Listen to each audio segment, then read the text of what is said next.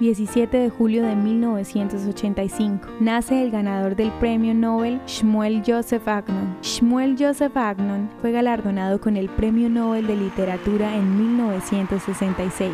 Fue el primer israelí en ganar un premio Nobel y sigue siendo el único escritor hebreo que ha recibido el más alto reconocimiento literario. Shmuel nació en 1888 en Bushatz, Galicia, región que luego pasó a formar parte de Ucrania. Creció en el seno de una familia judía ortodoxa, estudió textos rabínicos con su padre y literatura laica alemana con su madre. Emigró a Palestina en 1907 y vivió en Jaffa. Después de seis años en Palestina, Agnon se fue y vivió en Alemania por un año. Allí se unió a una comunidad de intelectuales judíos prominentes e influyentes que no practicaban la religión. Cuando regresó a Jerusalén en 1924, Agnon se convirtió en un judío ortodoxo practicante. La ficción de Agnon está impregnada de una abrumadora sensación de pérdida por la vida del Stelt, que era una villa o un pueblo con una numerosa población de judíos, que fue destruido en gran parte por los pogromos patrocinados por el Estado y por los nazis, y en sus textos exhortaba a los judíos a emigrar a Israel. Su literatura está salpicada de alusiones a textos bíblicos y religiosos. Shmuel Joseph Agnon murió en Jerusalén en 1970. Actualmente, su casa en el barrio Talpiot de Jerusalén es un museo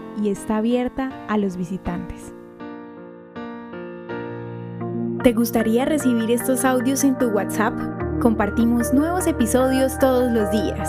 Suscríbete sin costo alguno ingresando a www.hoyenlahistoriadeisrael.com. Hacerlo es muy fácil. También puedes encontrarnos como arroba hoy en la historia de Israel en Instagram, Facebook, Spotify y otras plataformas digitales. Comparte este audio para que otros conozcan más acerca de Israel.